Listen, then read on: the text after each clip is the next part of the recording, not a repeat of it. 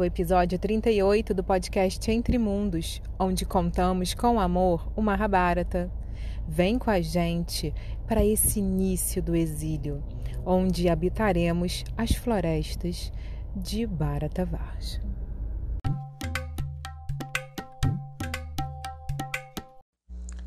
Logo depois que os Pandavas partiram de exílio, e Dhritarashtra soube as notícias pelo seu irmão Vidura. Ele ficou com muito medo. Ele ficou destruído ali, sentado em seus aposentos, sem saber o que fazer. Naquele momento, todos os sinais de mal agouros começou a acontecer em Hastinapura.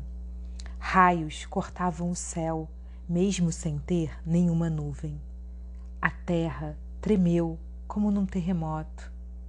Do nada, sem nenhum astrólogo esperar, o sol se eclipsou. Meteoros começaram a cruzar os céus em plena luz do dia e chacais uivavam nas quatro direções. Além disso, urubus e corvos pousavam no, nos templos de montes. Vidura Olhando tudo aquilo, virou para Dhritarashtra, seu irmão, e falou: Todos esses sinais, ó irmão, são os agouros da destruição de nossa dinastia. Você está vendo? Ó Dhritarashtra, tudo isso é resultado dos seus desejos malignos. Olhe, olhe só o que, que está acontecendo em cima de nós. Nesse exato momento, o grande Rishi Narada Muni apareceu repetidamente ali. Ele estava rodeado também de outros sábios celestiais. Ele foi para frente de Dhritarashtra e disse com uma voz bem grave as seguintes palavras: Após ecoar 14 anos, Bima e Arjuna, devido à ofensa que seu filho Duryodhana fez, irão destruir os Kauravas. Logo depois disso, ele desapareceu. Ele voltou para os céus, assim, num piscar de olhos, deixando Dhritarashtra e todos, todos da corte de Hastinapura, apavorados, tremendo, gelados, suando frio. É, Duryodhana, Duryodhana, ele entendeu a gravidade da situação ali ele junto de Chacune, junto de Iradeia, eles escutaram, eles escutaram as palavras de Narada Muni, todos ali escutaram as palavras de Narada Muni e eles foram correndo procurar Drona, o mestre de armas, para convencê-lo a ser o general dos Kauravas na grande guerra que já era certa. Ó Guru, ó mestre, Ó melhor de todos os guerreiros, por favor, aceite, aceite seu general dos Kauravas na grande guerra que acontecerá daqui a 14 anos. Por favor, aceite este privilégio de ser o general de Hastinapura.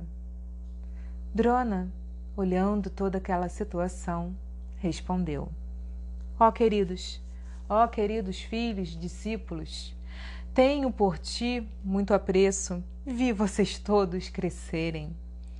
É, os pândavas, eles são realmente de origem divinas. Todos os brahmanas falam isso. E, por temor a estes heróis, vocês estão aqui, tentando buscar em mim um refúgio. E eu não posso negar. É claro que eu aceito. Eu aceito sim ser o general. O destino é supremo. O destino é supremo e eu farei tudo dentro do meu alcance para proteger vocês. Muito embora os Pandavas tenham a aliança de Drúpada, sendo que Dristadhyuna, o filho de Drúpada, nasceu para me matar. Pois é, todo mundo está prestes a morrer nessa vida e eu estarei com vocês. Mas ó, ó Kauravas, aproveitem a vida enquanto vocês podem. Façam caridade, façam sacrifícios para Deus, porque 14 anos passa rápido demais. Dhritarashtra soube de tudo o que estava acontecendo ali ao redor do, do, dos seus aposentos e ele estava cada vez ficando mais preocupado, cada vez ficando mais tenso. É, Duryodhana tinha tudo, tinha tudo que ele queria e, e cada hora ele estava se embrenhando mais em problemas. E por quanto tempo isso duraria? Por quanto tempo eles conseguiriam é, sobreviver mediante toda essa maldição? 14 anos? Menos? Mais? Será que tem alguma coisa errada? Será que algo poderia fazer? Dhritarashtra estava sendo consumido, consumido por um desespero. E toda hora ele pensava no dia que Duryodhana nasceu e se ele tivesse seguido o conselho de Vidura, ele teria estado livre daquela, daquelas correntes, daquela afeição que ele sentia pelo seu filho maligno e que teria afundado ele e toda a dinastia nessa calamidade. Mas como? Como? Como que ele mataria o próprio filho? O filho amado, o filho querido, o filho que completa ele completamente. Os dois. Ai, é tanto amor. Não, não. Ele, ele jamais poderia ter matado o filho dele. E, o que fazer? O que pensar? Dhritarashtra, vivendo esse drama, vivendo esse desespero, resolveu chamar o seu secretário pessoal, Sanjaya. Sanjaya, ele era um amigo pessoal do rei. Sanjaya, ele nasceu Shudra e ele foi discípulo de Vyasadeva. E ele conseguiu é, trabalhar, né? O trabalho dele, a missão dele era ser o quadrigário do rei. E foi assim que eles se aproximaram e Dhritarashtra gostava muito de conversar com Sanjaya. Sanjaya, ele era muito espiritualizado, ele era discípulo de Vyasadeva e ele tinha muitos dons espirituais, ele tinha visão espiritual. E ele estava sempre orientando Dhritarashtra. E Dhritarashtra gostava muito de estar com Sanjaya, de escutar Sanjaya. Sanjaya sempre conseguia consolar o coração do rei o rei mandou chamar Sanjaya. E quando Sanjaya chega aos aposentos do rei, vê uma cena tétrica. O rei sentado, cabisbaixo, tremendo, suando, suspirando.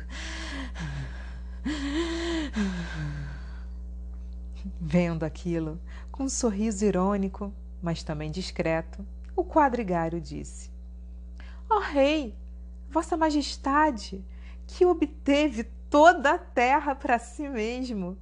Todas as, todas as riquezas são suas. O que está acontecendo? Por que, que está tão angustiado? Dhritarashtra olhou para ele e falou: Quem não se angustiaria sabendo que terá que se defrontar em batalha com os Pandavas, que são os melhores guerreiros dessa terra? Sanjaya então sentou-se ao lado do rei e falou francamente as seguintes palavras: Ó oh, rei, foi você que criou toda essa hostilidade. Foi você que errou, ó rei, e com o seu erro o nosso mundo será devastado. Embora Bhishma, Drona e Vidura tivessem ali condenando o comportamento do seu filho Duryodhana, ele, de forma manipuladora, ordenou que a amável e virtuosa Draupadi fosse arrastada para um salão de assembleia, assim, sendo coberta por tamanha crueldade. Por que que você não fez nada, Dhritarashtra? Por que que você não deteve? deteve? O rei segurava sua cabeça com as suas duas mãos e sentado ali, sozinho com seu secretário, ele estava disposto a escutar. Então Sanjaya continuou: Por arrastarem a casta e a cética Panchali, a princesa de Panchala, para o salão, ali, de forma depravada, seus filhos convidaram toda essa dinastia para as ruínas. Como assim? Como assim que você permitiu que ali, sobre nossos olhos, seus filhos tivessem abusado tão terrivelmente da filha de Drúpada. Essa filha que teve um nascimento divino, ela foi arrastada para o salão no seu período menstrual, coberta de sangue ali sob nosso olhar. Oh, Dhritarashtra, foi isso, foi isso. Esse é o motivo do fim, do fim de Hastinapura e de toda a dinastia dos Kuros. Dhritarashtra disse: Oh, Sanjaya, os olhares aflitos de Draupadi, eles podem devorar o mundo inteiro e eles estão devorando-me por dentro. Que chances há de algum dos meus filhos sobreviver, Sanjaya? Me fale. Todas as mulheres cáuravas, encabeçadas pela minha Gandhari, gritavam, gritavam e choravam assustadoramente quando Dushasana agarrou Draupadi. Mesmo agora, até agora, elas estão lá, chorando continuamente, junto com todas as súditas e todas nossas empregadas. Em revolta, em revolta contra a humilhação de Draupadi, os brahmanas se recusam, se recusam a fazer sacrifícios. E olha, e olha esses agouros que estamos vendo aqui sob nossas cabeças. Oh, Sanjaya, oh, Sanjaya. Está dispensado. Pode ir. Está dispensado. Enquanto isso, os pândavas deixavam Hastinapura pelo portão setentrional. Eles eram acompanhados por multidões, por multidões. Todos os habitantes de Hastinapura e todo mundo que já estava sabendo do jogo de dados ali dos arredores foram até, o, até Yudhishthira e tentavam abraçá-los, tentavam implorar para eles ficarem, chamavam, gritavam cada um pelos seus próprios nomes e choravam, choravam muito vendo aquela cena alguns cidadãos chegavam até Yudhishthira e pediam: Por favor, Vossa Majestade, você não pode nos deixar para trás, você não pode ir. Fique, fique, senão, se Duryodhana assumir o rei, o reino, nós seremos poluídos por pecado. Mas enquanto você, enquanto você for a nossa majestade, nós seremos elevados ao maior nível do Dharma. E o Destira uniu a palma das mãos com um gesto de humildade e de agradecimento. E ele falou: oh, oh, queridos, nós somos muito, muito afortunados e vocês atribuem méritos que nós não temos. Eu agradeço, agradeço muito todas essas palavras, mas eu, junto dos meus irmãos e de minha Draupadi, nós precisamos ir. Por favor, por favor, fiquem. Não nos acompanhem mais. Deixe que nós partamos sozinhos. Eu preciso que vocês fiquem aqui. Vocês precisam cuidar de meu avô Bhishma, do meu tio Vidura e de nossa amada mãe Kunti. Eles vão ficar aqui e eles precisam de pessoas que desejem o bem para eles. Somente isso já irá me satisfazer. Nesse ponto, todos os cidadãos de Hastinapura ficaram ali parados e viram, viram os pândavas irem embora, com o coração desolados, mas pelo menos sabendo que estavam fazendo, seguindo, né, uma instrução e um desejo de Yudhishthira. Os pândavas partiram em direção ao norte e eles estavam caminhando rumo à floresta de Kamiaka. E quando chegou ao crepúsculo, eles pararam bem nas margens do rio Ganges, embaixo de uma grande figueira de Bengala. E eles decidiram passar a noite ali. Então, os cidadãos né, de Hastinapura ficaram para trás, mas muitos, muitos centenas de brahmanas acompanharam Yudhishthira, encabeçados por um grande sábio chamado Shaunaka Rishi. Eles estavam ali, completamente rendidos a cada passo que o imperador desse.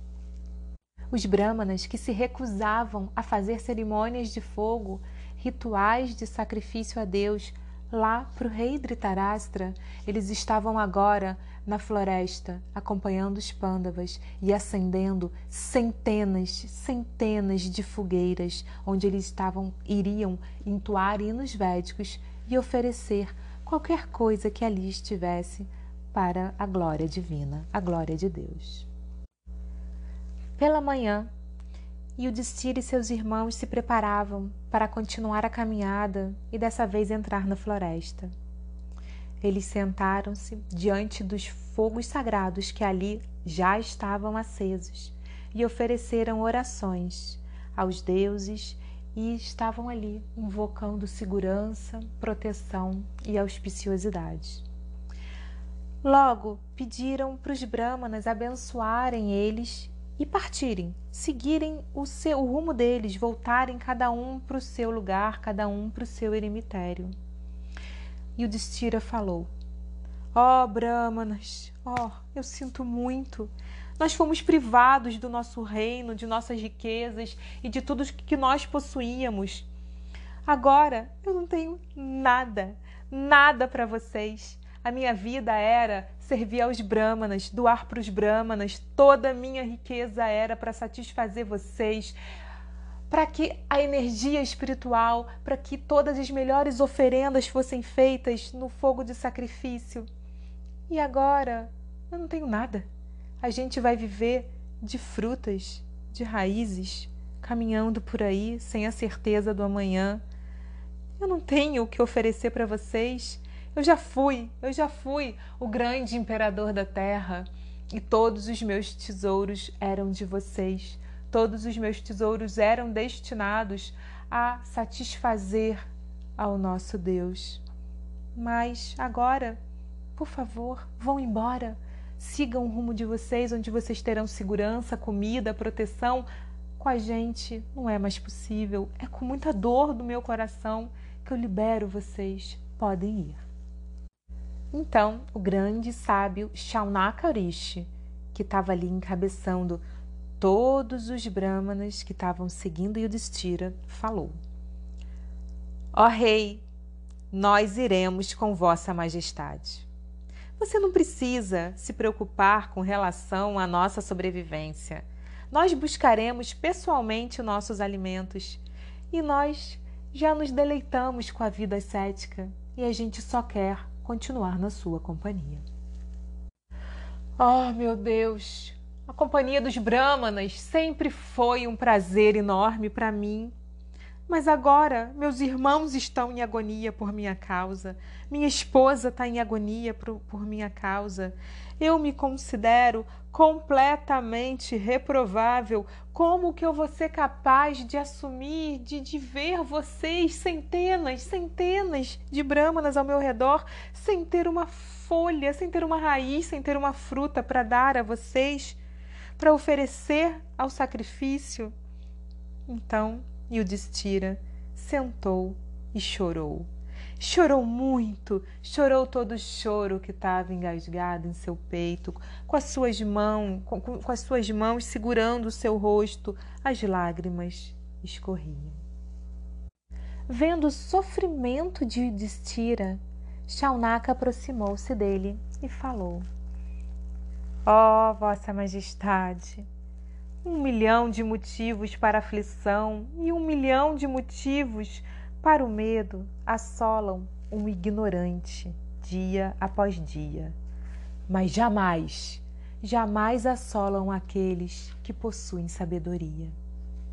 Os homens sábios, como você, ó Rei, jamais se, ilude, jamais se iludam.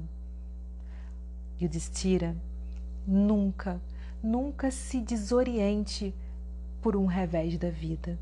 Continue firme continue de cabeça erguida e confiando, confiando que Deus jamais irá desampará-lo.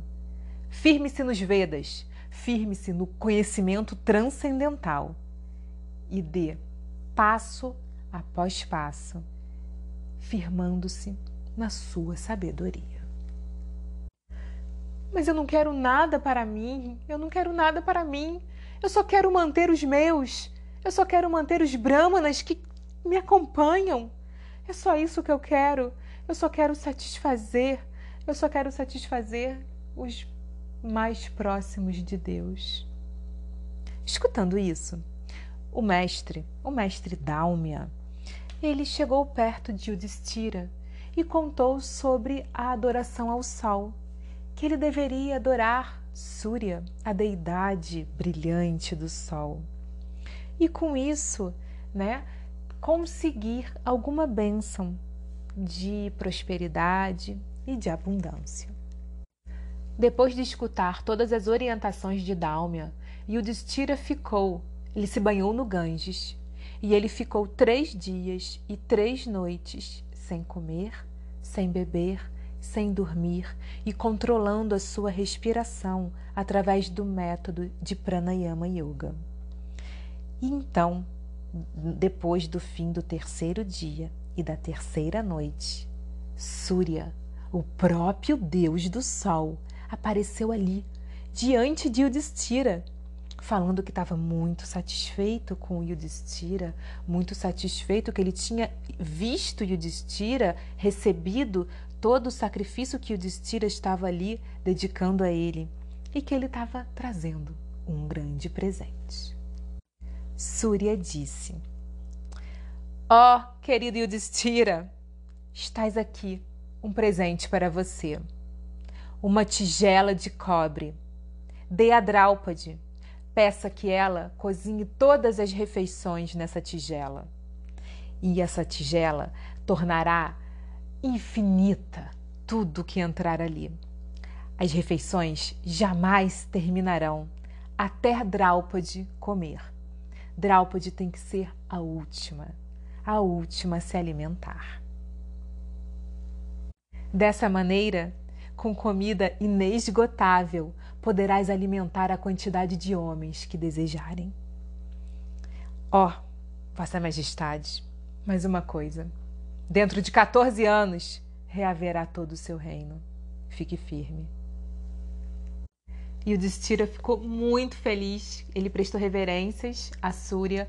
Súria foi embora e ele ficou muito feliz com aquela tigela e ele foi correndo abraçar seus irmãos, entregou a tigela para Draupadi. Draupadi cozinhou uma, uma, uma, comidinha muito simples ali e aquilo se tornou uma quantidade inesgotável, infinita, que alimentou todos os brahmanas, que alimentou todos os irmãos, que alimentou Bima, que alimentou a própria Draupadi e, por fim, toda a comida terminou depois que Draupadi fez a sua refeição. Então todo mundo ficou muito feliz. E eles continuaram dessa forma, todos juntos, os cinco irmãos, Draupadi, Dálmia e um, uma grande quantidade de brahmanas caminhando em direção à floresta de Kamyaka. Draupadi tinha deixado seus cinco filhos com seu irmão Dristadjuna. Os cinco foram mandados para o reino do seu pai, para o reino de, do, do rei Drúpada. Subhadra, junto com seu filho Abhimanyu, ela foi para a terra de Krishna.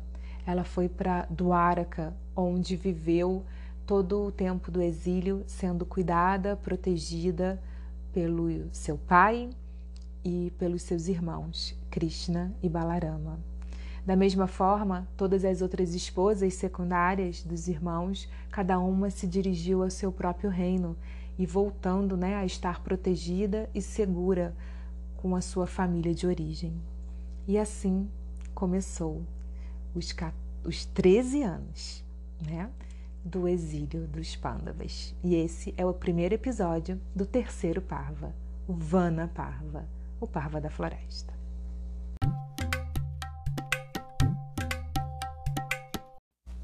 Oi, Priya. Falei primeiro hoje. que bom, que bom.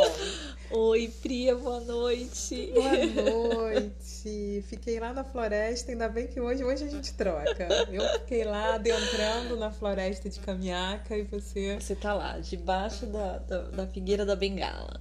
É. Tô lá comendo a comida infinita comendo, de Draupadi, gente. Infinita. Bom que a gente não tem essa panela de comidinha infinita. Mas eu oro por essa panela direto, tá? Uhum. Gente, eu, eu, sou cozinheiro, trabalho com cozinha. Além de eu ter uma renda. Ah, verdade, verdade. É. Nossa, né? Tem imagina. uma cozinha de pousada que eu, que eu, que eu, que eu imagina, administro, né? Hoje eu não cozinho mais, mas assim, aí tem vezes que eu chego e falo, opa! Uhum, Dráupade, pelo amor de Deus, dá a panela multiplica. de Dráupade, a panela de Dráupade. e eu não como. Só como quando. Eu, eu, levo super a sério a panela de Dráupade. Olha só. Funciona, tá, gente? Funciona. Mas com fé, né? Vai lá com fé. Quando a gente tá com fome e É, vai querer passar, é, é. chegar e fazer um. Não, não posso acabar, mas vou pegar aqui só uma colherzinha. Não, não pode. Em casa não vai rolar. Não. Na minha casa Eu não, sou mas. super faminta, eu não sou dessa mãe que serve todos primeiro, não. Eu, Eu sou, eu, sou como no primeiro. trabalho. Ah, tá. Em casa já não. Pô, em casa a gente já faz uma tapioca pra, pra botar. É, já, já, vai fazendo, já vai comendo, Já já vai fazendo Aham. pro pessoal, porque, né? Já faz uma tapioca pra acrescentar quando acabar o arroz. Já, ah, acabou o arroz, come tapioca. Come banana, come aveia, come Come o que tem. tangerina. Vamos... É, não é a panela, mas a, a geladeira, né? Pessoa, vamos pedir, pensamos a geladeira infinita. Mas no trabalho eu sempre invoco Draupadi, a panela de Draupadi. Boa, boa. E tem funcionado. Tá aí o Há testemunho. anos. Não é de Tá aí o testemunho real, fiel. não. Não é de agora, não. Há anos. Eu falo Tá vendo? Draupadi, Draupadi, Draupadi. E não como. Poder não da, pode comer. da oração. Tá, tem esse, esse Uhum. segredo. Gente, não pode segredo, comer. né? É. Na- Nada vem de graça, meu bem. Você tem que sempre dar alguma coisa em troca pra vida. Que que é? Claro, nada, de nada de graça. graça. Nada. Bom, olha, eu tenho metade de um livro do Jung pra ler. Pode? Ó, estou aqui com um chazinho maravilhoso. Pronto. Dois saquinhos, dois saquinhos. Aqui, olha, no momento. Perdi a conta, peraí. No momento tá com quatro, mas é que eu juntei É que dois. foi dois- juntando, né? Um já É. tava fraco, aí eu botei dois que era fraco, aí eu botei mais um. Já saímos dos dados, não precisa tanto chá, tá tudo bem. a já gente tá relaxadona aqui, É, gente. Você hoje tá ao imagina, A contrário. gente tá aqui tendo que dar pausa pra bocejar. É, hoje A tá ao tá contrário, assim. relax, ó. Também, né? A gente sentou e chorou com o Yudhishthira, né? Chega, né? Chorei quantas semanas? Quatro, Nossa. três, quatro semanas, eu acho, o jogo de dados, depois mais É. dois ou três. É, Foi tenso. E fora que antes Foi. a gente já tava assim, tá chegando dado. tá chegando, tá chegando. Ai, a gente Deus, vai tá contar. chegando, tá chegando. Já tava chorando antes, né? E foram semanas tensas pra gente. Foram fo- muito Nos tensas. bastidores, assim, Uhum. de. Geralmente acompanha a nossa vida, acompanha bastante. Né? Acompanha. Como é aí, gente? Depois vocês contam pra gente, porque assim. Pra vocês que acompanham toda semana, Uhum. né? A gente queria saber, porque aqui é. É, tem assim. É, é forte. Tem um evento, tem uma sincronicidade forte, né? E às vezes eu, eu chego avisando, né? Priya, segura, segura. Como é que é? Agora a gente pode guardar essa daqui. Cadê? A gente pode guardar essa aqui. Ah, Qual? Aqui do finalzinho, que, que Dálmia, né? Que dá. Ah, não, Súria. Súria recomendou pra. pra Yudhishthira, né? Deu a panelinha, né? Hum, Deu a aham. panelinha pra sossegar ali a barriguinha e fique firme, né? Dentro de 14 anos você vai reaver todo o seu reino, né? E. E assim, recomendando ali, né, pra. pra, pra- pra- Segura a onda. Segura a onda, segura, Segura onda. A gente onda. pode seguir as recomendações aí. Aliás, a gente segue as recomendações, né? Porque elas é que são o sustentáculo mesmo, né? Eu acredito que conforme a gente vai contando as histórias, todas as histórias têm ali um drama, um sofrimento e uma instrução, que é a espinha dorsal, assim, que é onde você tem que se ater, é onde você tem que ficar, onde você tem que se do que, daquilo que você tem que se empunhar, onde você se restabelece, né? E essas instruções elas são muito fortes, né? Dá pra... Hoje foi um dia de instruções, né? Hoje foi. O passado também, né? O episódio foi. passado também teve uhum. muita instrução ali, né? Deixando pra gente esse guia no momento da dúvida, você quer saber, né? Se você tá ali, de que lado você tá, o que o que determina o lado é a retidão, né? É bom ter essas essas definições, esses guias internos, essas bússolas, né? Então a retidão, a honestidade. Então é como o Yudhishthira mesmo. Senta, chora, levanta a cabeça e continua. E continua. Reza, né? Levanta reza, a cabeça, reza, reza e, continua. e continua. Come, né? Come, Come, fica quentinho. Fica quentinho, se aquece e continua. Vai agora com essas bússolas, com esses guias internos, né? É reto, é honesto, né? Não pisou na cabeça de ninguém, então tudo bem. Em 14 anos você vai reaver seu reino todo. Quem acha 14 anos muito, pode ser 14 minutos, dependendo do, do é, 14 depende, dias. Né? 14... Salva as devidas proporções. Cada né? um aí vai 14, 14 segundos, né? 14 minutos, 14 horas, 14 dias, 14 semanas, 14 meses, né? Cada um tem seu seu exílio, né? Proporcional ao que aprontou. 14 vidas. Então, ui. É, porque vamos e convenhamos, a gente tem que é, saber as consequências. É. Né? é. Fazer o quê, né? Então, tá. Então, logo depois da partida dos Pandavas, Dhritarashtra continuava ali, né? Num estado deplorável, cheio de medo. Quando que ele não tá no estado deplorável? Pois é, né? É. Todos ele os sinais... e fica no estado deplorável. É, tá... pois pronto, é, e fica é. tristinho. Faz bobagem e depois fica agoniadão, né? O que foi que eu fiz? não aguentei, eu não aguento. Não, eu vou chegar lá, deixa eu seguir a ordem. Aí, assim, todos os sinais de mau agouro começando, né? Os símbolos, interessantes símbolos, né? Esses símbolos sombrios, né? Os, os chacais, os urubus. É, e Vidura ali, né? Confirmando, né? Agouros da nossa destruição. pra completar, Narada aparece dos céus e Gente. fala: Olha é isso mesmo, tá? Eu só vim avisar. E aí todo mundo apavorado. Porque assim, Narada, ele era conhecido e respeitado. E assim, jamais ia mentir. Ele uhum. não ia ter uma visão errada. Narada sabia não, impossível. do passado, do presente. E todo mundo sabia que ele sabia. Todo, todo mundo. Sabia. Esse é o problema. Não era qualquer um falando. Não era Vidura, fala porque Vidura falava, é, mas assim, eles não é, davam Tá muita... bom, tudo bem, Vidura. É. Era bem assim? Uhum. Ah, tá ah, bom, Vidura. Tá, já, tá. Vai embora, Vidura. Vem, Vidura. Vai, Vidura. Coitado, vem, gente. E ele falava a coisa certa, né? Mas aqui aquilo que a gente viu no outro episódio. Um homem de, de pouco escutar, poder. É, é. Quem, quem você quer você na fila do pão, Vidura?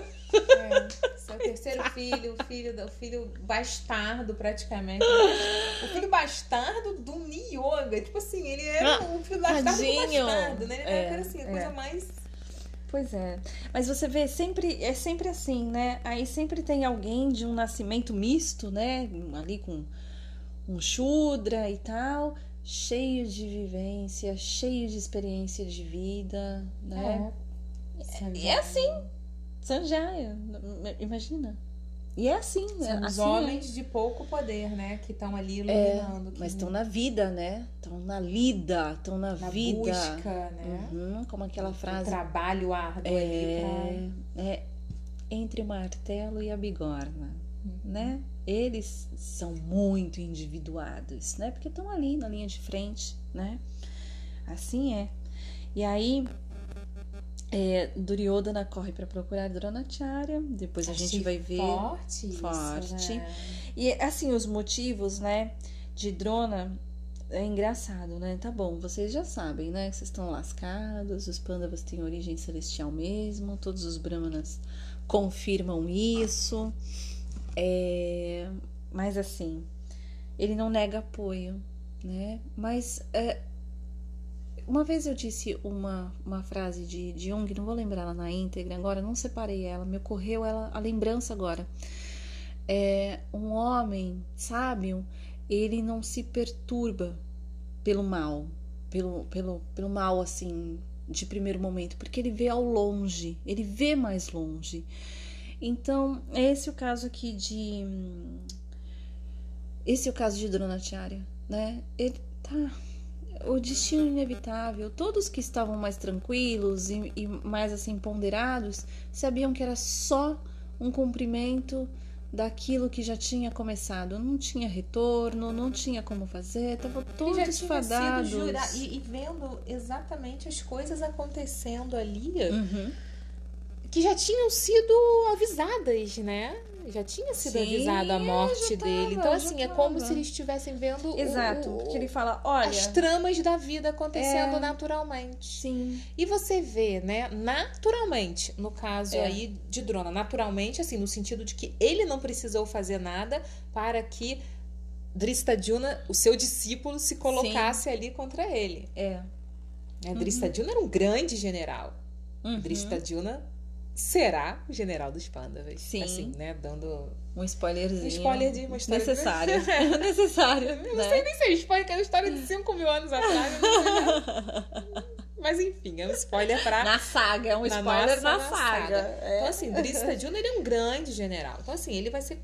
Naturalmente foi confrontado, foi, vai, vai ser é. colocado diante de. E ele ali na hora ele já fala: caramba, eu vou lutar contra com certeza a Dristadina vai ficar do lado dos pândavas. Sim. Eu já tô contra ele. Uhum. Ele tá uhum. jurado. De... E ele nasceu para me matar. Nasceu para me matar. Então, essa coisa de conhecer a que você tá predestinado, né?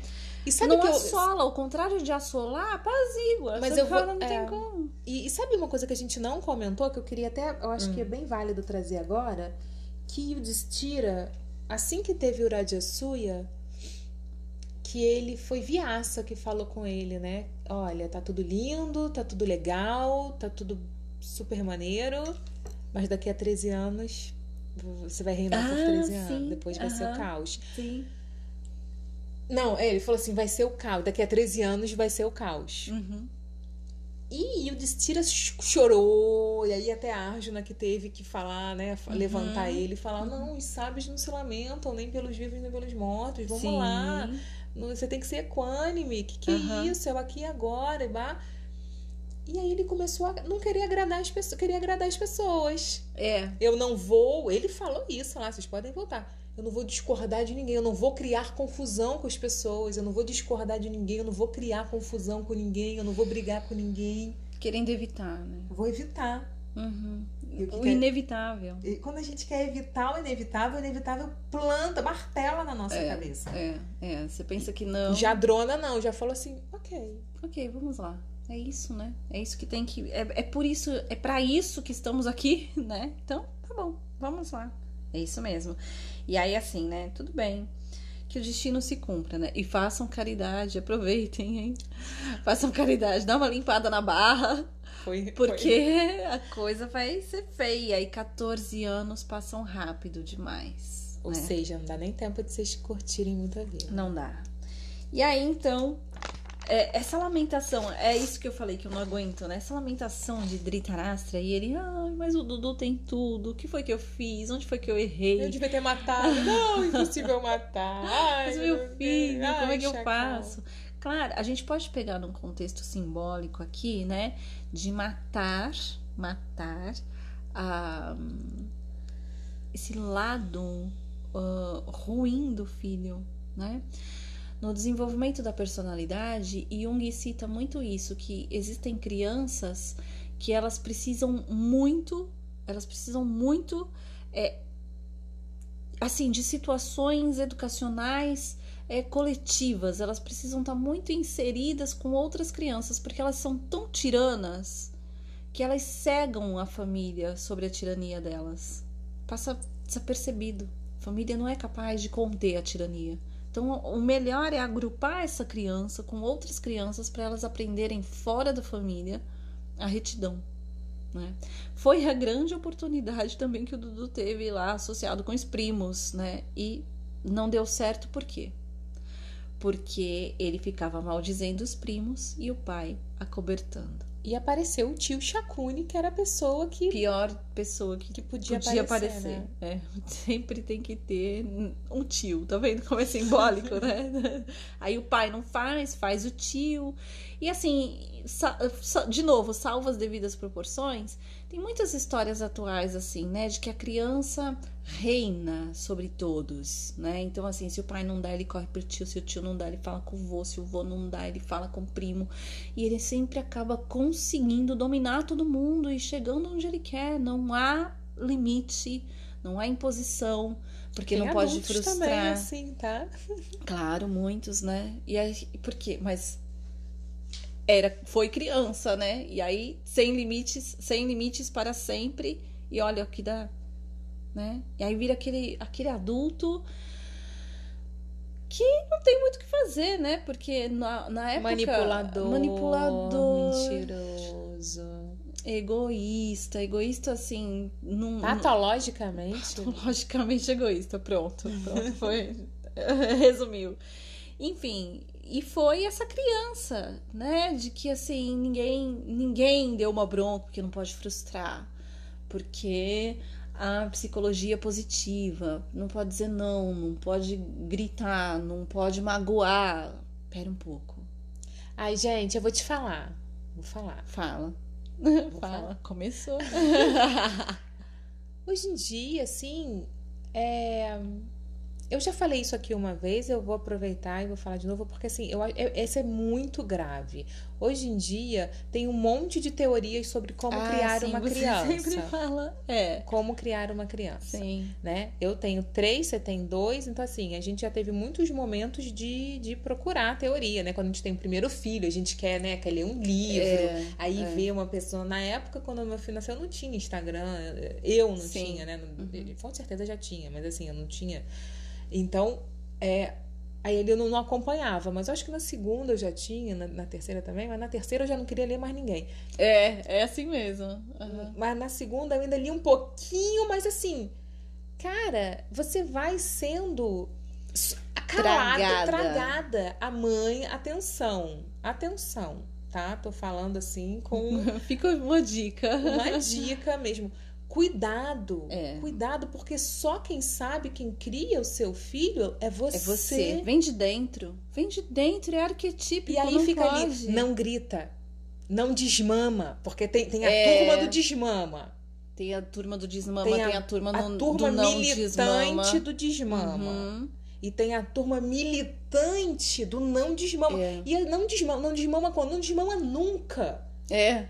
Quem vai escolher quem vai desmamar é a própria criança. É, é- Não, é um quilo de teoria. Aí a outra, não, tem que desmamar. Aí uma super bambambam é com um ano. Aí a outra grande bambambam é com dois anos. A outra Nada grande bambambam. É você e teu filho. Fecha, fecha o livro. E isso, é- isso, é, o o- isso é humano. É, isso é so- sobre a amamentação. Tem o dente, tem a fralda, Nossa, tem, tem, o... a cama, tem a comida, Tem- tem, tudo. Você passa a não existir. É. E se você não para e bota um fim nisso, vai ser um caos a maternidade. Então, Então, assim, na época, na época que não tinha absolutamente nada, cara, você simplesmente estava ali. dava um jeito. Dava um jeito, Dava um jeito. Você Então, assim, descobria acho seu perigo, jeito. Eu tô falando isso porque eu acho Perigoso. muito perigoso. Também é acho. perigoso. Mas então, aí a gente é criado assim, né? Se- você tá falando como mãe. Agora pensa na, na posição de filho. Aí você cresce que tipo de adulto?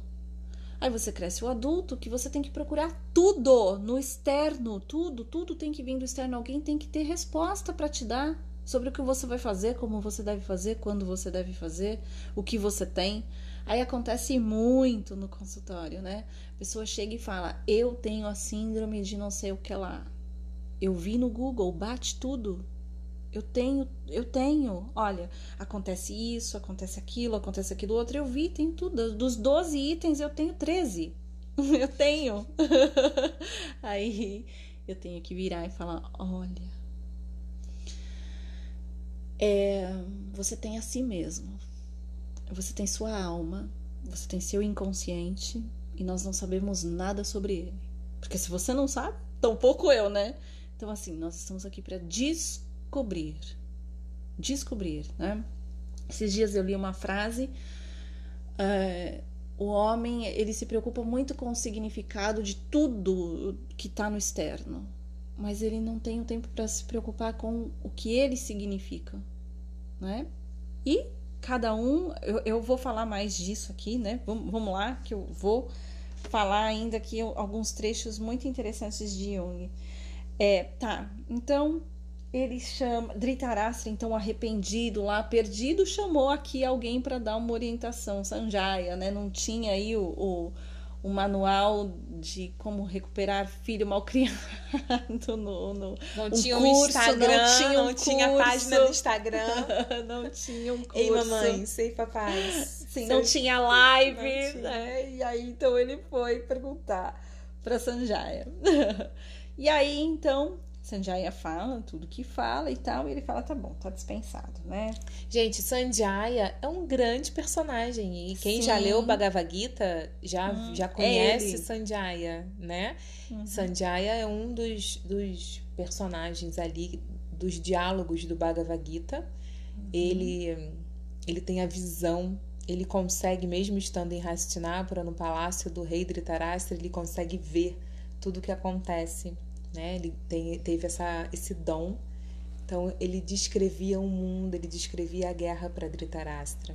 Uhum. Então, assim, e ele tem palavras, assim, tem, tem passagens muito incríveis de, de Sanjaya no Bhagavad Gita. Tem uma que eu gosto demais, mas aí a gente... A gente vai falar. Vai falar. Uhum. Ótimo. Então, assim... É... Então, o rei estava lá, em estado deplorável... E assim, bem sessão de terapia, né? Você percebeu? né? Tava lá atônito, nossa, mas por que tudo isso? Como pode? Como pode fulano? Como pode ciclano? E o terapeuta fala assim, mas foi você que criou tudo isso, meu bem. Isso é tudo projeção. isso tão, são todos os seus medos sendo colocados para fora em todas essas pessoas ao seu redor. Você que errou, né? Você fala, tá bom, não volto mais. Vai embora desse Sanjaya, essa é dispensada. tá dispensado, Sanjaya, tá dispensado. Tá. E ele assinala, e é nesse ponto que eu vou pegar muito, né? Teria assim, vamos ver quanto tempo permite, né? Mas teria muito para falar, mas teremos chances de, de ir falando sobre isso, né? O que a gente tem para discutir? O arquétipo feminino o arquétipo da mulher, né?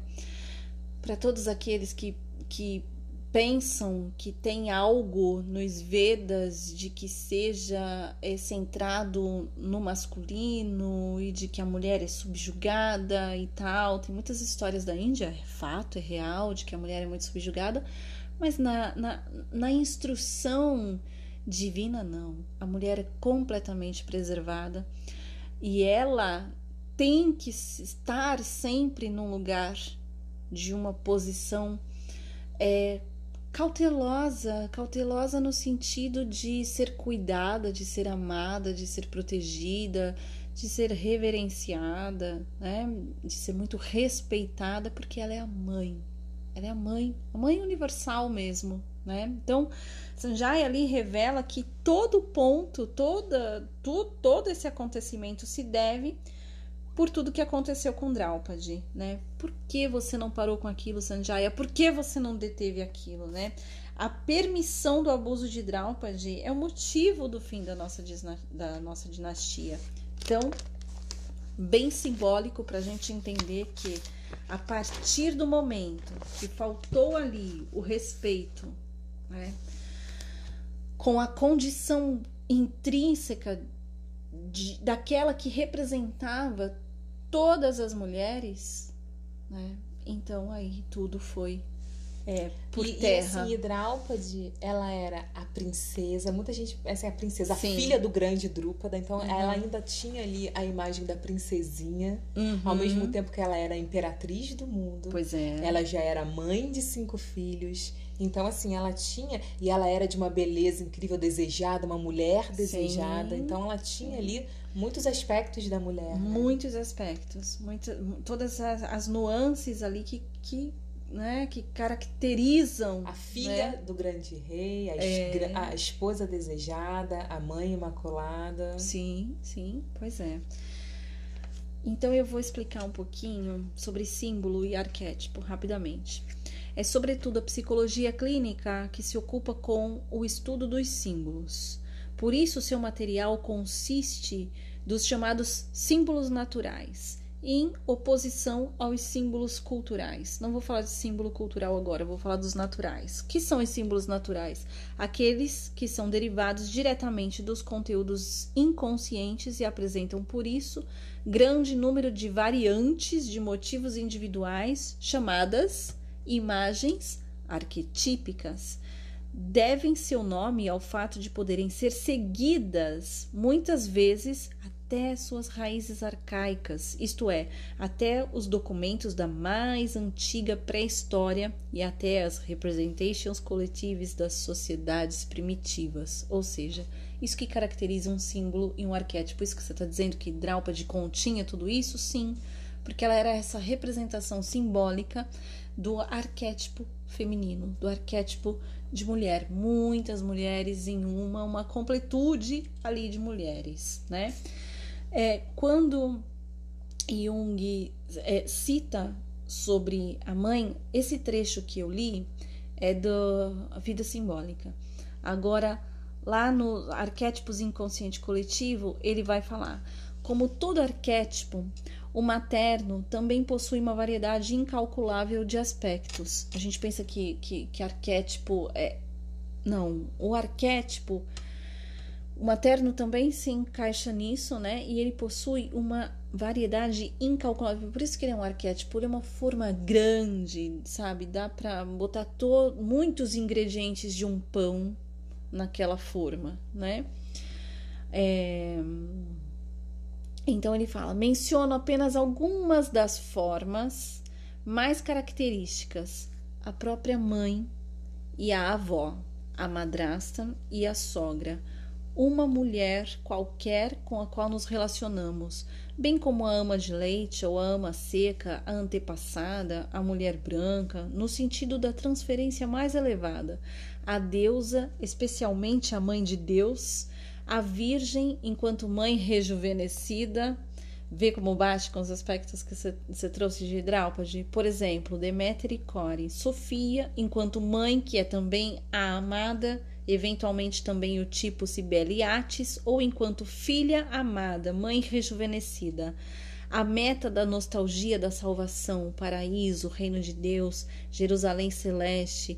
Em sentido mais amplo, a igreja, a universidade, a cidade, o país, o céu, a terra, a floresta, o mar, as águas quietas, a matéria, o mundo subterrâneo e a lua.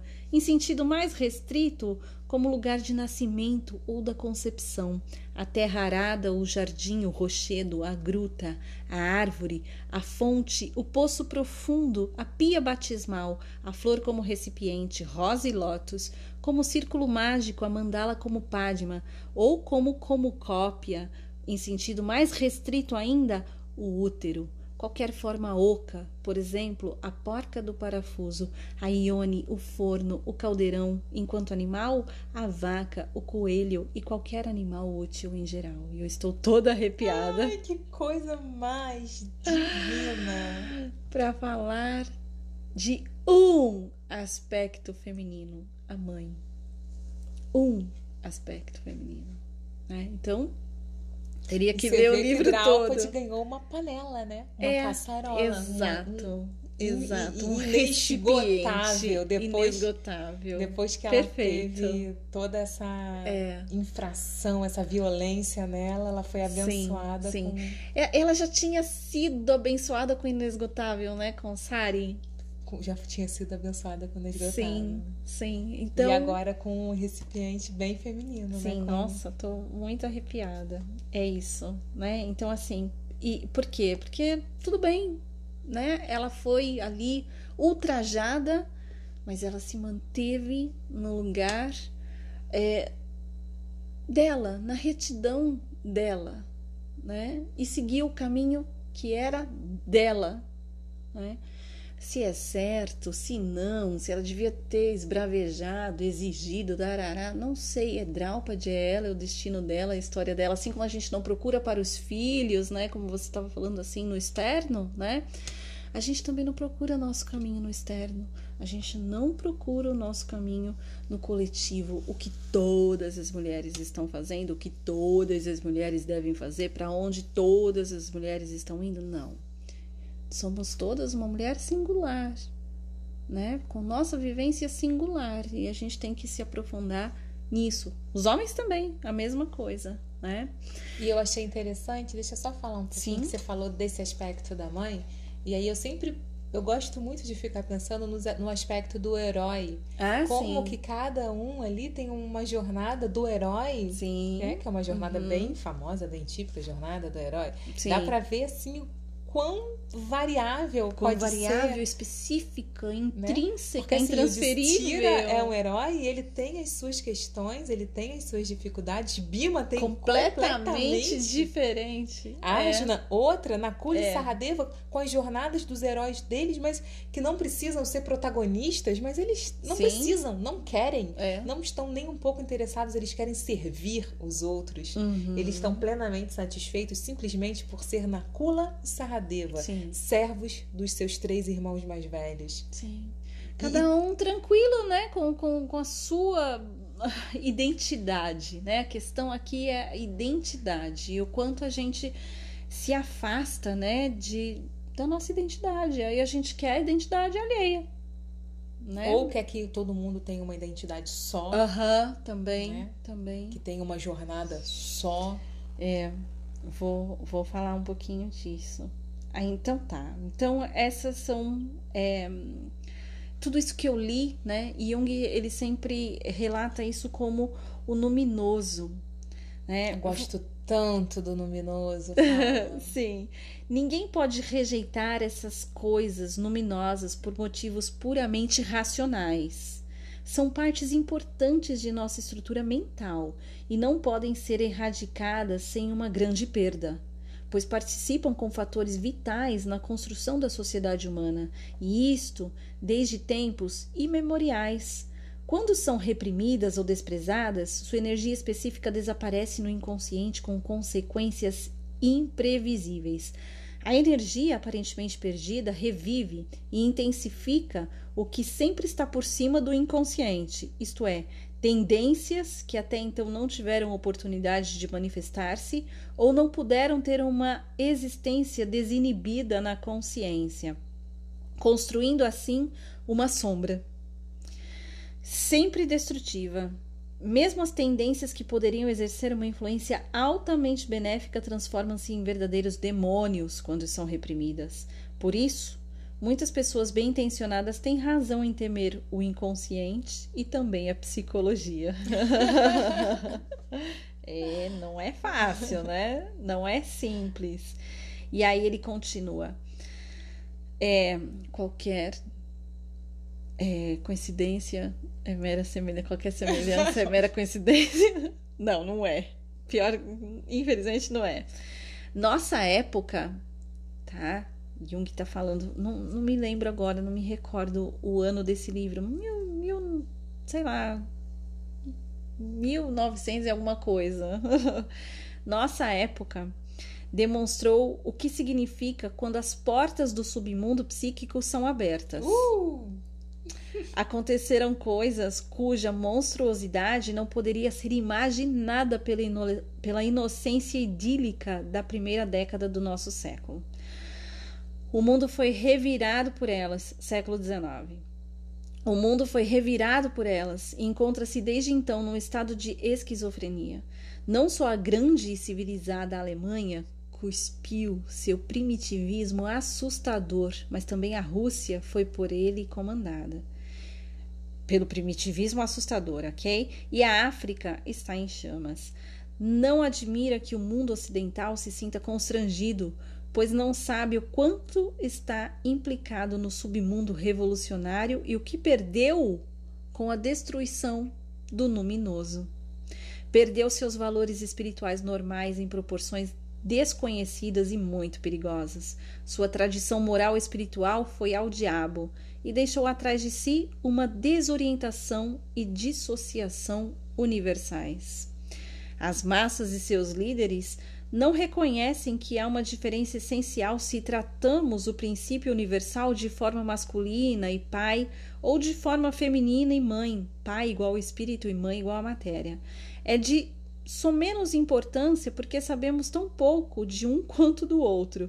Desde os inícios da mente humana, ambos eram símbolos luminosos e sua importância estava em sua luminosidade e não era em seu sexo ou em outros atributos causais em outros atributos casuais. Tiramos de todas as coisas seu mistério e sua luminosidade, e nada mais é sagrado. Mas, nos fenômenos luminosos, não deixa de existir quando ela desaparece do mundo da consciência. Como já afirmei, ela reaparece em manifestações inconscientes, em fatos simbólicos que compensam certos distúrbios da psique consciente. Nossa psique está profundamente conturbada pela perda dos valores morais e espirituais. Sofre de desorientação, confusão e medo porque perdeu suas ides forças dominantes e que até agora mantiveram em ordem nossa vida. Nossa consciência já não é capaz de integrar o afluxo natural dos epifenômenos instintivos que sustentam nossa atividade psíquica consciente. Isto já não é possível como antigamente, porque a própria consciência se privou dos órgãos pelos quais poderiam ser integradas as contribuições auxiliares dos instintos e do inconsciente. Esses órgãos eram os símbolos luminosos, considerados sagrados pelo senso comum, isto é, pela fé. Encerro aqui. Quem vai fazer um, um, um, panfletinho com esse texto e, e distribuir em massa? Distribuir. Mundo o resgate do luminoso, o resgate do sagrado. É o que a gente vai ver acontecer daqui para frente. Até agora, a gente está assistindo a destruição de tudo que é sagrado. Não pode jogar, mas a gente joga. Não pode ultrajar a mulher, mas a gente ultraja. Não pode apostar, mas a gente aposta. Não pode exilar, não pode tirar o trono, não pode corromper, não pode mentir, não pode desvirtuar, não pode nascer de determinada maneira, mas ah, tudo bem, vai. Só hoje. e isso vai virando uma bola de neve, tomando uma proporção, e a gente está aqui, tudo bem. É hora de ficar ali na floresta, né? É, cultivando o que tem para ser cultivado por ali. Os brahmanas não arredaram pé, não, não, a gente não quer nada, a gente só quer a sua amizade, né? Por outro lado, a integridade de um rei honesto como Yudhishthira dizendo: vão embora, não tenho mais nada para oferecer, ao invés de falar: fiquem e me apoiem. Né? Me deem cobertura. Não, ele não estava ali para usar ninguém. E pelo, e pelos brahmanas saberem disso, eles não queriam ir embora, eles só queriam companhia. É assim que é quando a gente está do lado de, de alguém que tem para trocar com a gente. O que, que a gente quer? A companhia, né? E do lado de si mesmo. Né? Muitas vezes, tudo que a gente tem ali que, que buscar em nós é a nossa companhia. Né? E esse resgate de fé e o resgate de saber o que é sagrado. É muito importante. Então é isso. Vou terminar também, não tenho nada mais a acrescentar e vamos continuar na nossa busca pelo sagrado, tanto aqui no nosso podcast como no nosso dia a dia. Cada entre um, mundos. Entre mundos. né? Cada um no seu mundo. É. Então, um beijo bem grande e semana que vem tem mais. Na Floresta de Caniaca. Beijo.